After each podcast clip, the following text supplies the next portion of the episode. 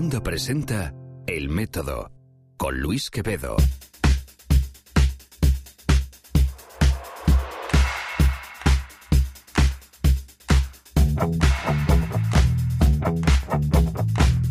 Hola, hola, hola, ¿qué tal? ¿Cómo estáis? Yo soy Luis Quevedo y esto es El Método, un podcast objetivamente personal lleno de historias del mundo de la ciencia, el pensamiento crítico, el arte, etcétera, etcétera, etcétera. Yo sé que a veces, como os tengo acostumbrados a que casi todo el contenido tiene que ver con ciencia, estudios recientes o debates sobre temas, ideas científicas, bueno, pues parece que esto de que vaya más allá de la ciencia ocurre muy de higos a brevas.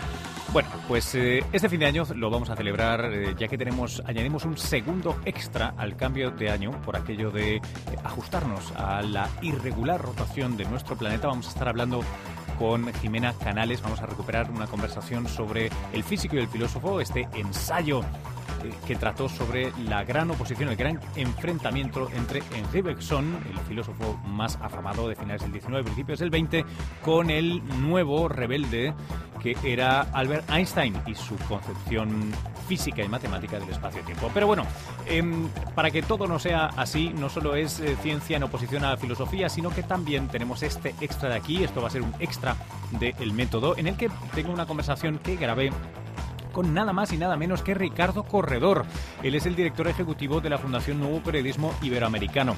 A Ricardo, que me lo voy encontrando eh, por el mundo en algunos viajes, en esta ocasión me lo encontré nada más y nada menos que en la eh, en la final, en la eh, entrega de los premios Roche de Periodismo en Salud Latinoamericanos. Ricardo es un tipo que, como eh, quien ha estado al mando pilotando este premio tan destacado dentro del mundo del periodismo de salud y científico en las Américas, me interesaba mucho preguntarle cuál era su visión sobre los medios en español, sobre si hacemos bien la, comunicación sobre temas tan esenciales, repito, como la salud, si explicamos bien la ciencia que está detrás de ello, si sirve para mejorar la calidad de la convivencia democrática, si esto es algo que a fin de cuentas merece la pena y cómo funcionan. También eh, ver qué tal lo llevan esto de, de, gestionar un premio para una región tan grande.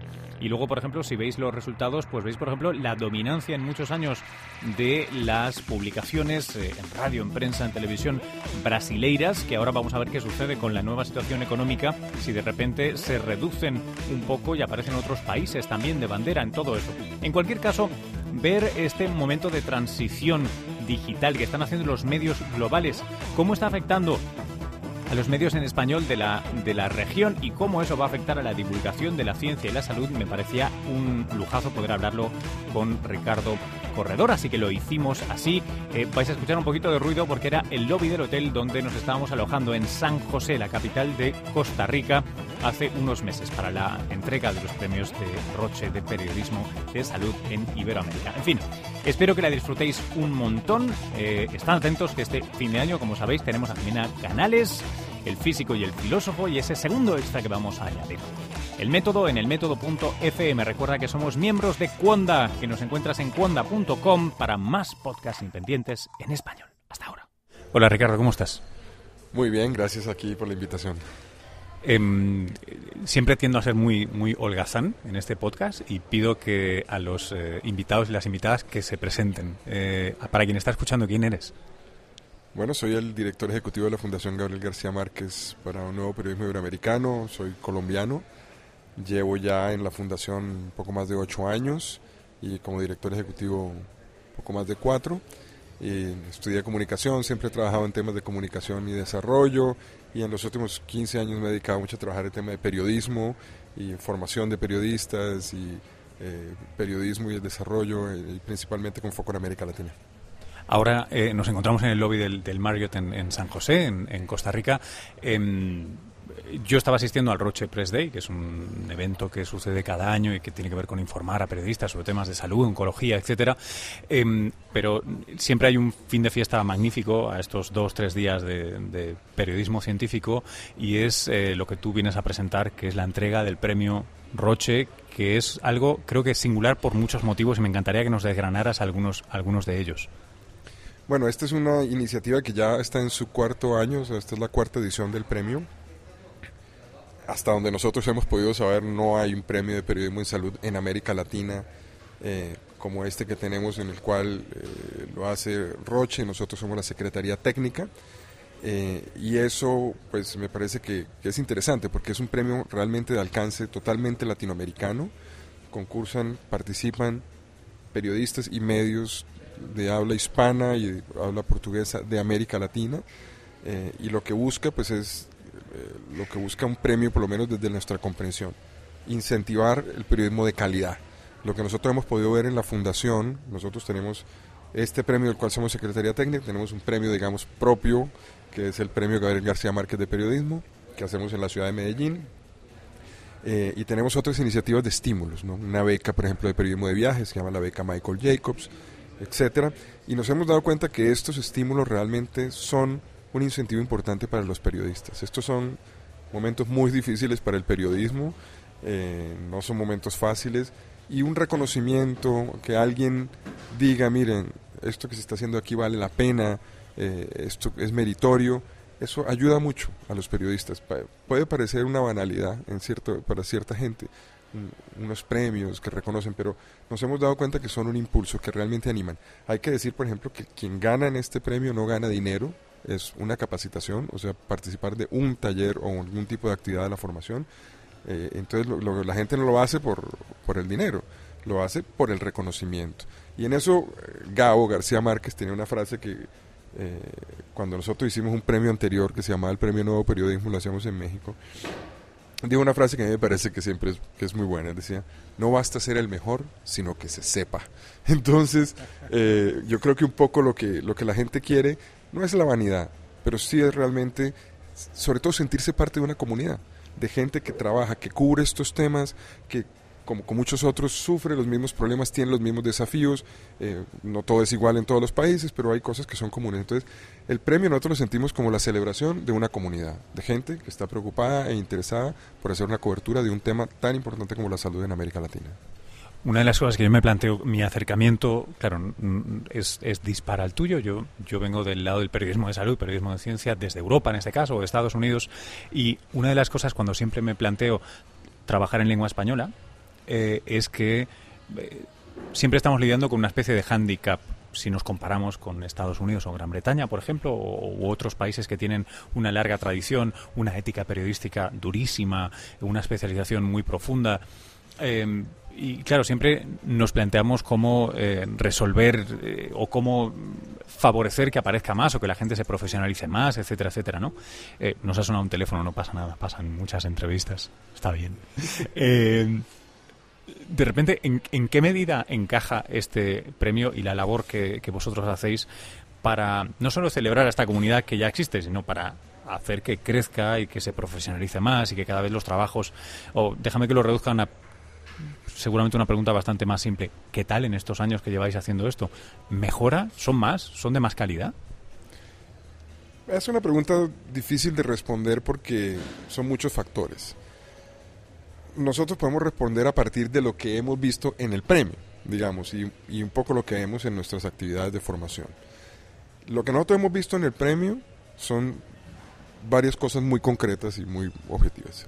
La primera, llevamos cuatro años y las postulaciones han aumentado a lo largo de los cuatro años. Esto me parece que es un síntoma, por un lado, por supuesto, de que el premio tiene una cierta credibilidad, que cada vez se conoce más, pero por el otro lado yo creo que refleja un estado de una producción periodística. Es decir, si no hubiera producción periodística en temas de salud en América Latina, o si realmente lo que, eh, si los periodistas no sintieran que tienen cosas para mostrar en un premio, pues uno sentiría que eso se, reflejaba, se reflejaría en el número de inscripciones. Entonces, ha venido aumentando. Eh, es difícil calificar si lo que nosotros hemos recibido en estas cuatro ediciones casi mil trabajos, 956 trabajos de todos los países de habla hispana y de habla portuguesa de América Latina. Em, por supuesto que los países más chicos pues presentan menos postulaciones. El país que más postulaciones, postulaciones tiene es Brasil, el país más grande, eh, pero hemos recibido postulaciones de todos los países. Entonces creo que ese es un indicador. Es decir, yo siento que uno puede interpretar de eso que el periodismo de salud está vivo, que se produce y que hay cosas de calidad. Por supuesto, lo que mandan los periodistas es lo que ellos creen que es su mejor producción. Hay un jurado que escoge de todo eso lo que le considera realmente que es mejor o peor, eh, destaca lo que es mejor. Entonces hay un, hay un, yo siento que hay allí un trabajo de periodismo serio, responsable. Cuando uno mira lo que se ha seleccionado en los ganadores y los finalistas, eh, me parece que ahí se ve, se ve, un panorama también muy interesante porque hay tanto medios tradicionales, eh, ¿no? lo que llaman en, Estados Unidos legacy media, pero también han aparecido los nuevos emprendimientos, los medios digitales, las radios más en la eh, regionales, hay un poco variado. Entonces, eso me parece que también es un indicador de que la calidad está, digamos, distribuida, es decir, no está concentrada en los medios nacionales, tradicionales, que es lo que uno podría imaginar como hipótesis, que tienen mejores recursos y más posibilidades para hacerlo. No, me parece que hay un poco de variación. Entonces, ahí hay otro elemento que me parece eh, interesante. Y hay un tercer elemento que me parece que también vale la pena, es que cuando uno mira los temas, cuáles son las temáticas de estos 956 trabajos, nosotros, el premio tiene seis categorías, una de esas categorías es acceso a los servicios de salud y esa es la categoría que más postulaciones tiene. Entonces, me parece que eso es interesante porque creo que es refleja la preocupación de los medios por algo que es realmente la principal preocupación de la gente, que es cómo accedo a los servicios de salud. Hay otras categorías, claro, hay unas muy especializadas, oncología, por ejemplo, es un tema muy, bastante especializado, pero el hecho de que la mayor cantidad de postulaciones venga de allí me parece que refleja que es un periodismo que se preocupa por lo que le está pasando al ciudadano, porque el, que, realmente se beneficia o no de la, de, la, de la, calidad de los servicios de salud.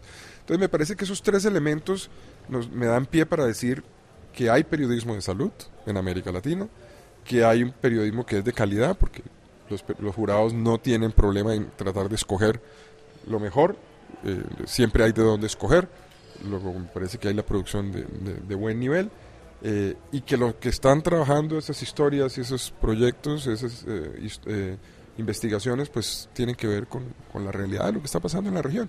Entonces, yo me atrevería a decir, por esas consideraciones, que hay un trabajo interesante en América Latina. Cuatro años es quizás un, demasiado poco para decir que ha habido una evolución de la calidad, pero yo por lo menos siento que hay trabajo y producción de calidad suficiente como para decir, hay cosas.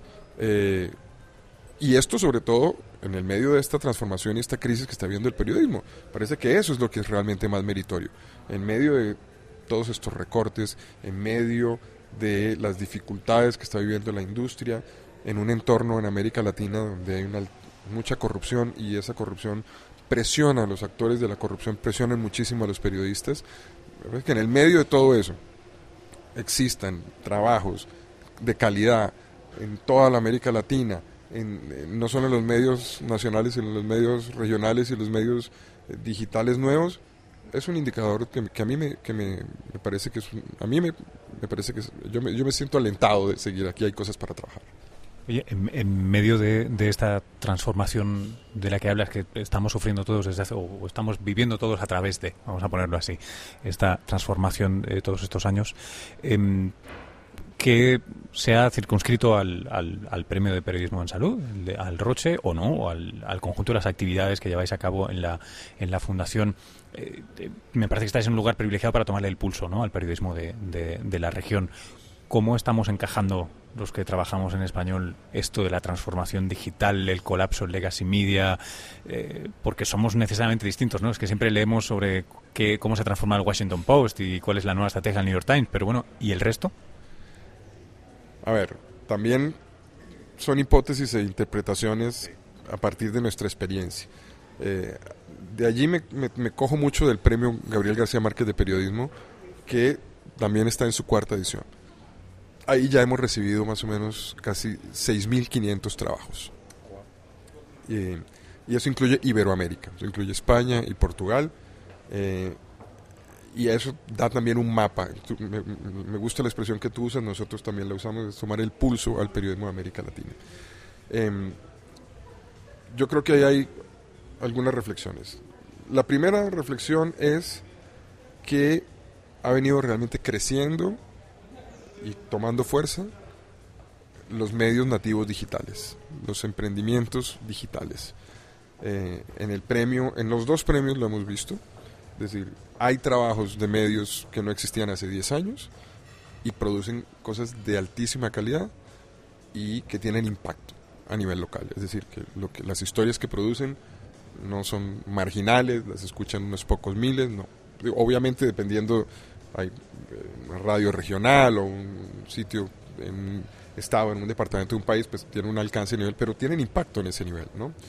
Eh, entonces, hay un surgimiento de medios digitales y del emprendimiento digital que compite de tú a tú con los medios tradicionales. En el, tanto en el premio Gabriel García Márquez como en este han ganado medios eh, digitales que no existían hace cinco años y que hoy en día compiten en calidad, en igualdad de condiciones, con un gran periódico que tiene 100 años de historia. Entonces, ese es un elemento. El otro, eh, y aquí me, cojo un poquito de la categoría innovación que tiene el premio Gabriel García Márquez de periodismo, y es una categoría a la que yo me fijo muchísimo. Eh, y es una categoría, digamos, un poco amplia, en el sentido que le, le, decimos a los medios y a los periodistas, mándennos cosas que ustedes creen que son innovadoras. Digamos, no, no nos ponemos a definir qué es innovador. Si usted cree que es una innovación, mándenlo. Y ahí ya han sido como unos más de 500 trabajos que hemos recibido. Es decir, cosas que los periodistas de Iberoamérica dicen, yo creo que esto es una innovación. Ahí hay de todo, por supuesto. Pero me llama la atención de manera general la interpretación que hemos hecho nosotros de ese conjunto de trabajos es que hay un uso de las herramientas digitales y un uso, digamos, creativo e interesante, pero hay muy poco eh, producción de tecnología propia en América Latina. Es decir, América Latina está sobre todo consumiendo las, las, plataformas digitales que producen en Estados Unidos, en Europa y en otros lugares, y las usan y las usan bien. Pero me parece que hay muy poco, los medios están muy poco tratando de crear plataformas propias. Y me parece que ahí hay algo que es interesante reflexionar. ¿O por qué un medio en América Latina no puede decir, yo quiero crear una herramienta digital para georreferenciar datos, por ejemplo? ¿Por qué no lo puede hacer? Que ahí hay algo un poco, me parece, quizás en la mentalidad.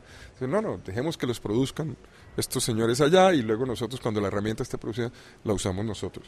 Yo, es decir, en ese sentido yo siento que los medios de América Latina, es una hipótesis, están siendo un poco más reactivos que proactivos con relación a la producción de plataformas y de, de tecnologías. Hoy en día creo que está clarísimo que quien eh, produce plataformas y apuesta a la tecnología tiene más capacidades y más posibilidades de ser exitoso.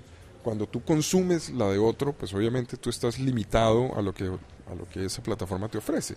Eh, obviamente muchas cosas de código abierto, donde tú puedes trabajar, pero, pero yo siento que hay una cierta, digamos, reactividad y, me gustaría ver más proactividad. Hay un dato que a mí siempre me llama la atención, por ejemplo, en, en, en la categoría innovación, de esos 500 y tantos trabajos, ha habido algo así como 50 apps. Es decir, para mí un número pequeño, eh, que uno diría, bueno, si, si el, consumo de información hoy en día está pasando por los teléfonos celulares, eh, uno se imaginaría que habría mucho más desarrollo por parte de, los medios de producción especializada para celulares. Y hay este número que me parece, de, cre, creo que realmente es menos de 50, y ahora que pienso, deben ser unos 35. Entonces, esto me parece que confirma un poco esa cosa, es decir, consuma, esperemos a que se desarrolle la herramienta y luego la usamos nosotros y cuando se usa me parece que hay unos usos interesantes. Pero me parece que los medios podrían arriesgar un poco más e invertir un poco más. ¿Por qué no contratar tres, cuatro programadores de estos chicos brillantes y decirles, yo quiero que me ayuden a pensar una herramienta propia y que luego incluso se pueda hacer una fuente de negocio? Si yo logré hacer una herramienta muy potente para procesar datos, por ejemplo, para el periodismo de datos, para georreferenciación, para relacionarme con las audiencias, para, en fin, muchísimas opciones, ¿por qué no puedo crearla yo, desarrollarla yo y luego incluso venderla? Sé que la competencia es brava, es decir, sé que hay mucha gente brillante, programadores brillantes en todo el mundo, pero si hay en China, si hay en Rusia, si hay en la India, si hay en los Estados Unidos, ¿por qué no puede haber luz en Argentina, en Colombia, en México, en Brasil? Eh, entonces aquí hay un, otro elemento que me parece interesante. De manera general, siento que lo que ha pasado en la región es que en la medida en que, sobre todo con el crecimiento de la clase media en los años 2000, eh, digamos que hubo un crecimiento, de hecho, de la circulación de periódicos, por ejemplo, y en la medida en que la televisión sigue siendo muy fuerte en América Latina y la radio muy, muy fuerte, em, América Latina, digamos, no sintió la crisis de manera tan fuerte como lo sintieron en Europa y en los Estados Unidos en los años 2000. La crisis en la, región se está empezando a sentir realmente ahora. Eh, en el caso de Colombia, por ejemplo, yo incluso diría que fue a partir del año pasado, en donde realmente ya la cosa empezó a pegar, digamos, de manera fuerte, a sentirse. Eh, pero, y con todo eso, lo que yo he podido diagnosticar es que los medios en América Latina todavía siguen siendo negocio. No ganan lo que ganaban antes, no tienen los mismos márgenes que ganaban antes, pero todavía no pierden. Y por supuesto se están ajustando, están reduciendo, están haciendo los recortes, en fin, para mantenerse, pero todavía son muy pocos los casos en América Latina de periódicos que han tenido que cerrar o medios que han tenido que cerrar porque realmente ya no se pueden sostener. Eh, hay otros elementos allí que son también que hay que, entender. Muchos medios son parte de conglomerados, entonces un periódico puede que no le vaya tan bien, pero hace parte donde hay una cadena de televisión a la que le va muy bien, entonces la cadena de televisión puede, digamos, subsidiar el periódico. Ha habido un crecimiento grandísimo en el caso de la prensa escrita, de la prensa popular y de la prensa gratuita, que también ayudan a mantener los periódicos. Hay otros elementos, digamos, que, que, hay que tener en consideración allí, pero... Eh, digamos, el, el, panorama general ha sido un poco, como no ha pegado tan fuerte todavía la crisis, así en el sentido de, ya, es ahora, entonces eso ha hecho que, que América Latina, que los medios en América Latina estén un poco como medio viendo en la barrera, digamos, un poco, están como sentados en la, en, la barrera de los toros viendo qué está pasando. se dan cuenta, por supuesto, porque se dan cuenta que en algún momento la crisis les va a pegar, pero en la medida en que no les ha pegado todavía, pues han aguantado, han aguantado, han aguantado, y eso ha hecho que se mantengan allí un poco medio, digamos, estáticos o, no con tanto dinamismo como yo quisiera ver. Yo quisiera ver más dinámica en los medios, más dinámico, más dinámicos en el sentido de más proactividad, más producción, más experimentación, arriesgándose más, apostando más, fracasando más, de manera más contundente, porque me parece que esa es la salida. Eh, por ahora, mi percepción es que están un poco a la espera, un poco viendo, y como pues el negocio todavía no colapsa de manera absoluta ni rotunda, pues eso da un, poco de margen de espera. también puedo entender esa posición desde el punto de vista empresarial, digamos, si, si yo siento que todavía no estoy en el punto de quiebre, de quebrarme o de arruinarme, pues yo trato de aguantar lo que más pueda con el modelo que venía y poco a poco voy experimentando. No, no, no, no tengo, digamos, me parece que es una opción empresarial legítima, pero a mí me hubiera gustado o me gustaría verlos más, más arriesgados, más como uno ve, por ejemplo, en New York Times, que uno los ve que experimentan, que hacen, que sacan, que esto, que lo otro, que experimentaron aquí, que probaron acá, que hacen con video, que intentan con los comentarios. No, yo quisiera ver más esa dinámica. Hay algunos periódicos, por, por, supuesto estoy generalizando, hay algunos periódicos en América Latina que lo hacen, más, otros menos, pero, pero yo quisiera ver eso más, más, más contundentemente. Al, al hilo de lo que me estás diciendo, tengo una, una última pregunta. Además, sé que nos tenemos que ir para, para el premio en seis minutos. Em, mi pregunta es precisamente lo que tú estabas comentando sea en los grandes medios o no en los independientes. Yo estamos ahora grabando para un podcast, yo soy un apasionado del podcast, empecé en enviar en, en 2011-12 con esto. lo mismo diría para el vídeo online, incluso el vídeo en vivo, etcétera. ¿Por qué la tasa de adopción y de experimentación, sean grandes conglomerados o no, no está llegando? ¿Por qué no, no tenemos gente que apuesta a hacer programas innovadores en audio digital? O, de nuevo, o producciones solo para online? Yo creo que tiene que ver con lo que hablaba antes. Yo siento que es eh, una actitud, digamos, un poco de conservadora, si lo quieres, digamos, eh, en el sentido de, bueno, si todavía el negocio no se está siendo amenazado de manera tan fuerte, eh, si todavía las audiencias siguen consumiendo, porque la circulación de periódicos en América Latina, creo que hasta el año pasado, yo no sé los datos, hasta el año pasado había aumentado la circulación de periódicos, no mucho, no mucho, pero no ha caído de esta manera vertiginosa como ha caído en otros lugares. Entonces, digo, si todavía la circulación no está cayendo, digamos, de manera estruendosa, si la televisión sigue siendo consumida de manera amplísima, porque en América Latina la televisión sigue siendo muy fuerte, siguen siendo millones de televidentes.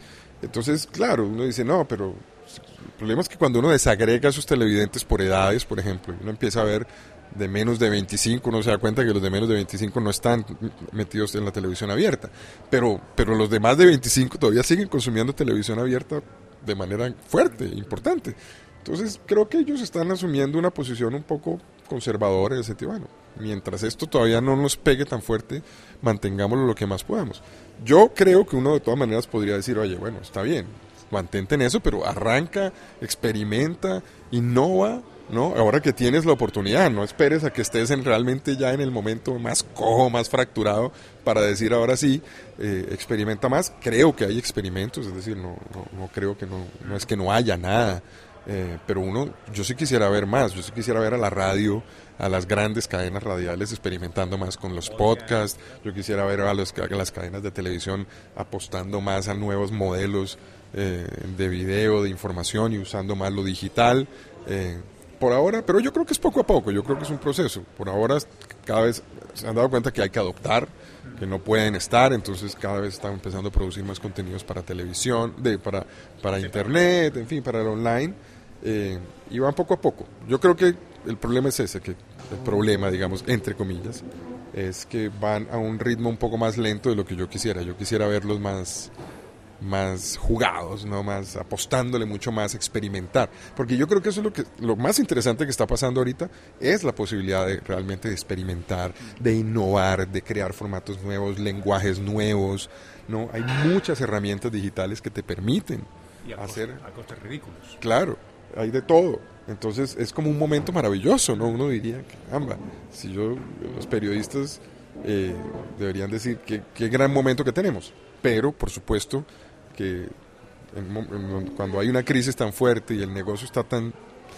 tan en, en duda, pues eh, siempre hay un poco de miedo de un periodista, por ejemplo, dejar su trabajo, que tiene un salario fijo en un medio, para arriesgarse con un medio digital nuevo.